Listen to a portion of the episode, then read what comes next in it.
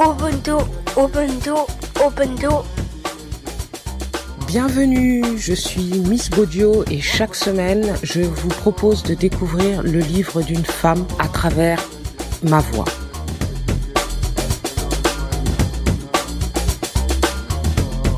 Ubuntu, Ubuntu, Ubuntu. Likez, commentez et partagez et abonnez-vous. Aujourd'hui dans Ubuntu, Naomi Klein, la stratégie du choc, la montée d'un capitalisme du désastre. Essai traduit de l'anglais, Canada, par Laurie Saint-Martin et Paul Gagné, édition Léméac, Actes Sud.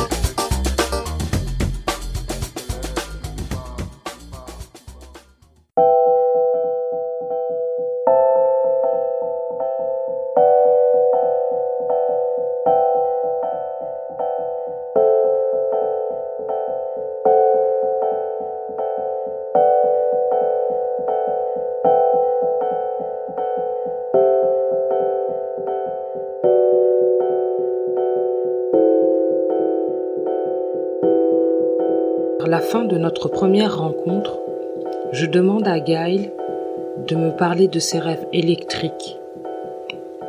Elle rêve souvent, dit-elle, de lits disposés en rangée et de patients qui glissent dans un sommeil artificiel ou en émergent.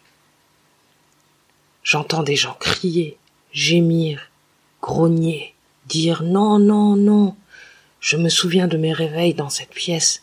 J'étais couverte de sueur, j'avais la nausée, je vomissais. J'avais une drôle de sensation dans la tête, comme si j'avais une tache au lieu d'une tête. Pendant qu'elle fait cette description, Gail, affalée dans son fauteuil bleu, me semble très lointaine. Sa respiration devient sifflante.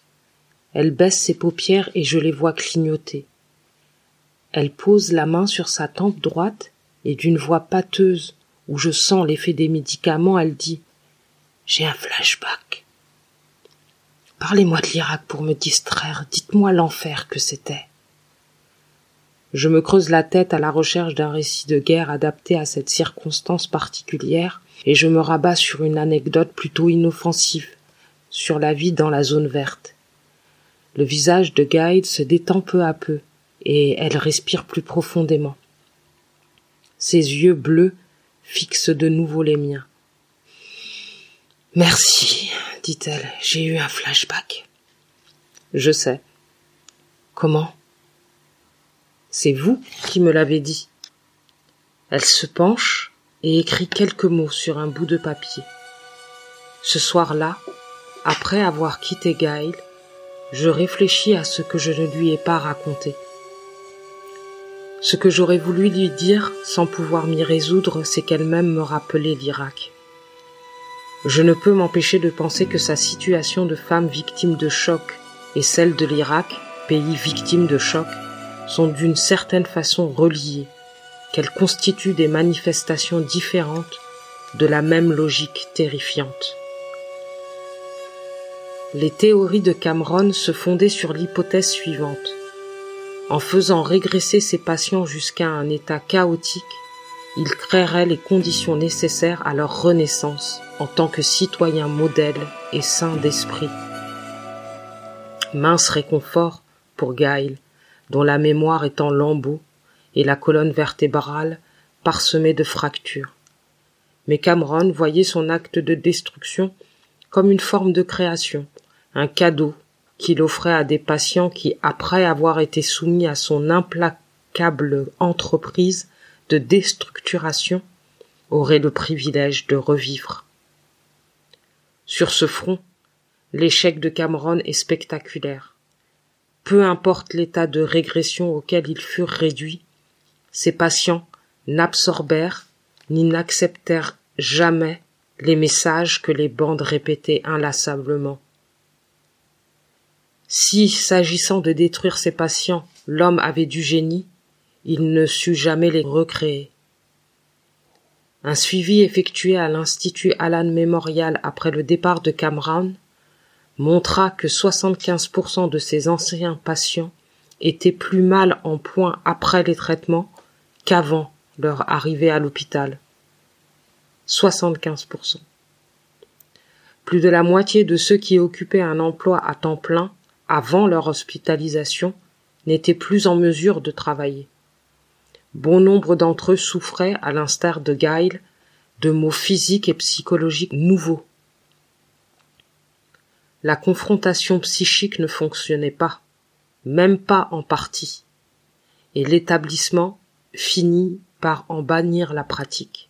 Le problème, évident avec le recul, réside dans la prémisse sur laquelle reposait la théorie de Cameron, l'idée qu'il faut faire table rase pour que la guérison soit possible. Cameron était persuadé qu'il lui suffisait d'anéantir les habitudes, les schémas mentaux et les souvenirs de ses patients pour parvenir à la page blanche, immaculée. Il eut beau administrer des chocs et des médicaments avec obstination, tout faire pour désorienter les sujets, jamais il ne parvint à ses fins. En fait, c'est le contraire qui se produisit. Plus il les bombardait, plus ses patients se désagrégeaient. Leur esprit n'était pas nettoyé. Les sujets se trouvaient plutôt dans un état pitoyable, leur mémoire fracturée, leur confiance trahie. Les partisans du capitalisme du désastre sont atteints de la même incapacité à établir une distinction entre destruction et création, entre le mal et le remède. J'ai souvent eu cette impression lorsque, en Irak, je balayais nerveusement des yeux le paysage meurtri, à l'affût de la prochaine explosion. Sûrs du pouvoir rédempteur des chocs, les architectes de l'invasion américano-britannique s'imaginaient que le recours à la force serait si saisissant et si écrasant les Irakiens sombreraient dans un état d'apathie, un peu comme celui que décrivent les auteurs du manuel Koubark. Profitant de ce bref moment d'abattement, les envahisseurs feraient subir au pays une nouvelle série de chocs, économiques cela, qui plaquerait une démocratie libérale, modèle sur la plage blanche, que constituait l'Irak d'après l'invasion.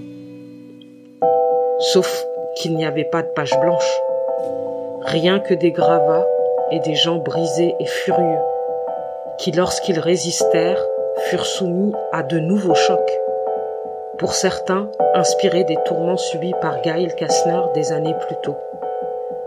Lorsqu'il s'agit de tout casser, nous sommes doués. Le jour où je pourrai consacrer autant de temps à la reconstruction qu'au combat sera pour moi un très bon jour, fit observer le général Peter W. Chiarelli, commandant de la première division de cavalerie de l'armée des États-Unis, un an et demi après la fin officielle de la guerre. Ce jour-là ne se leva jamais. Comme Cameron, les docteurs chocs de l'Irak savent détruire, mais ils semblent incapables de reconstruire.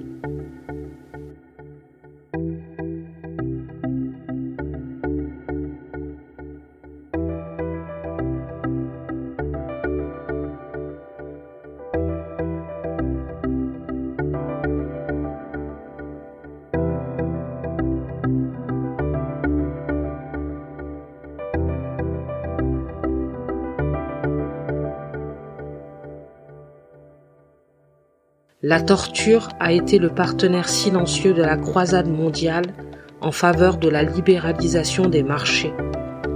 Cependant, elle n'est pas qu'un simple moyen utilisé pour forcer des citoyens rebelles à accepter des politiques dont ils ne veulent pas. On peut aussi y voir une métaphore de la logique qui sous-tend la stratégie du choc.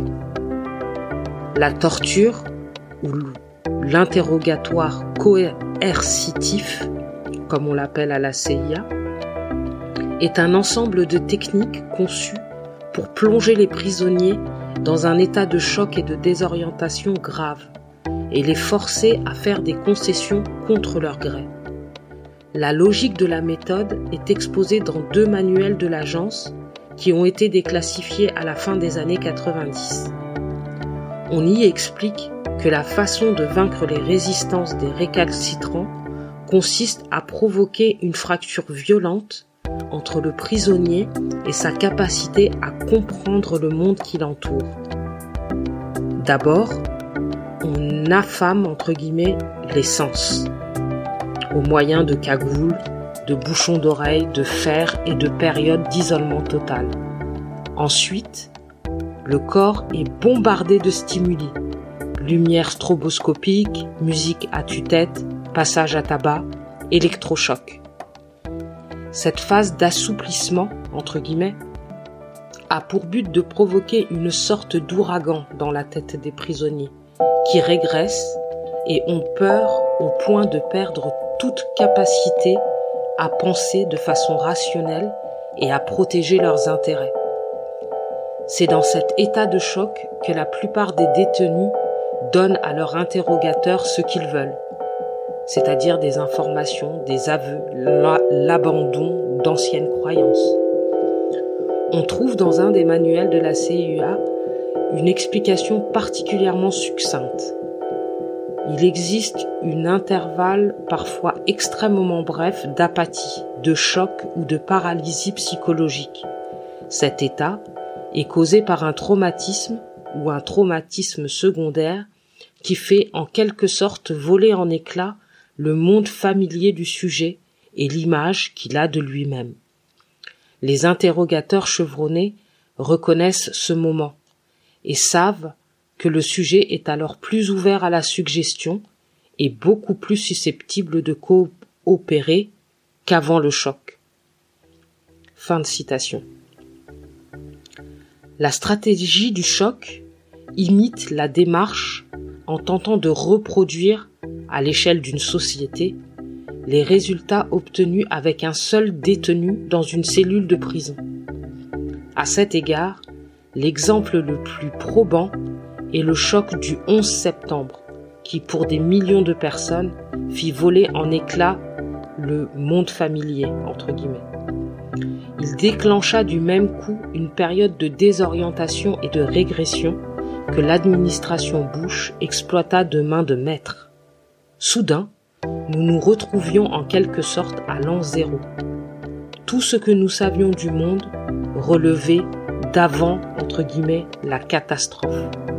Nous, les Nord-Américains, qui de toute façon connaissions mal notre histoire, formions désormais un État vierge, une feuille blanche, sur laquelle, entre guillemets, on peut écrire les mots les plus beaux et les plus nouveaux, ainsi que Mao le dit à propos de son peuple. Une nouvelle armée de spécialistes se chargea aussitôt d'écrire des mots beaux et nouveaux sur la table rase de notre conscience traumatisée.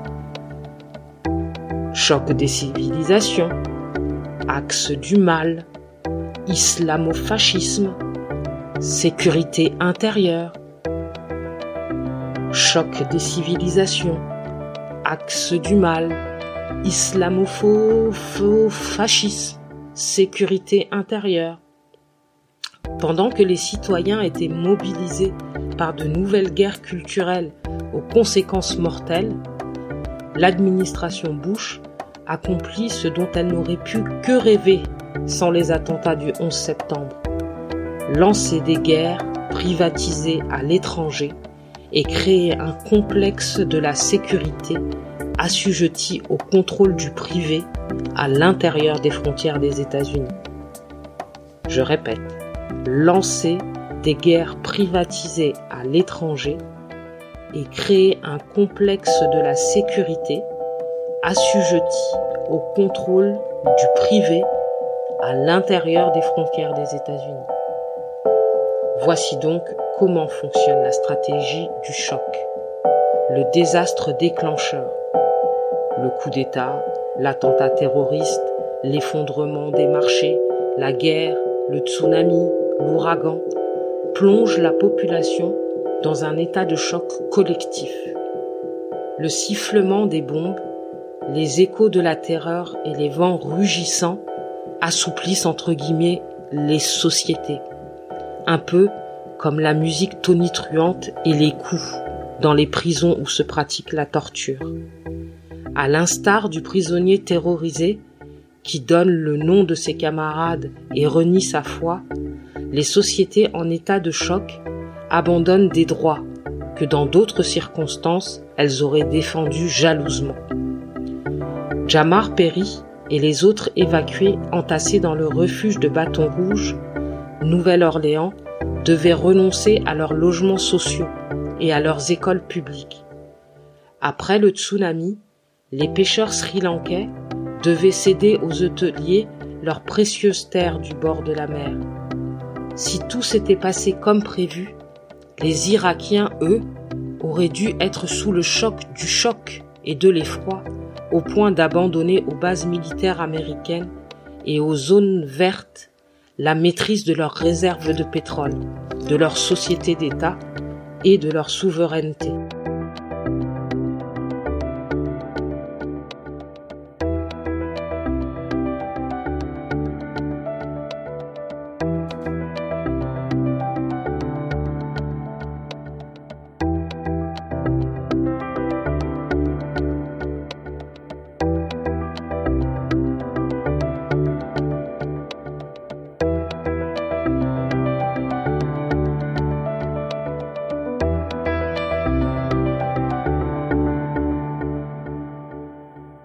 Merci pour votre écoute et à la semaine prochaine.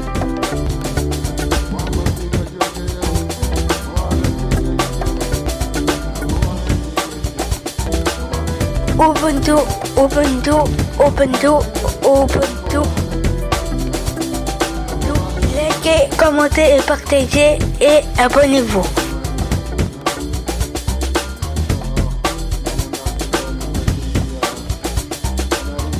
Ubuntu, l'émission qui vous fait découvrir des livres, des auteurs, des fables, des témoignages, des poésies, des contes, pourquoi pas? Votre histoire.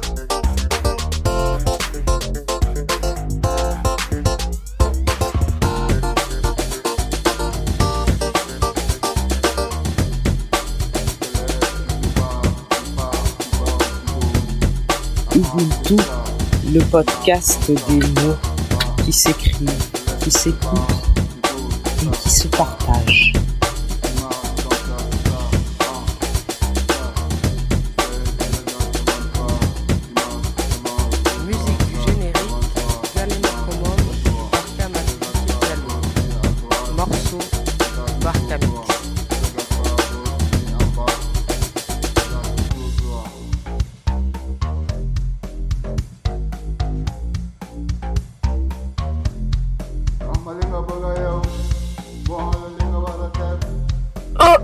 Ubuntu, Ubuntu, Ubuntu, Ubuntu, O- Ubuntu. Likez et, et commentez et partagez. Ciao les potes Et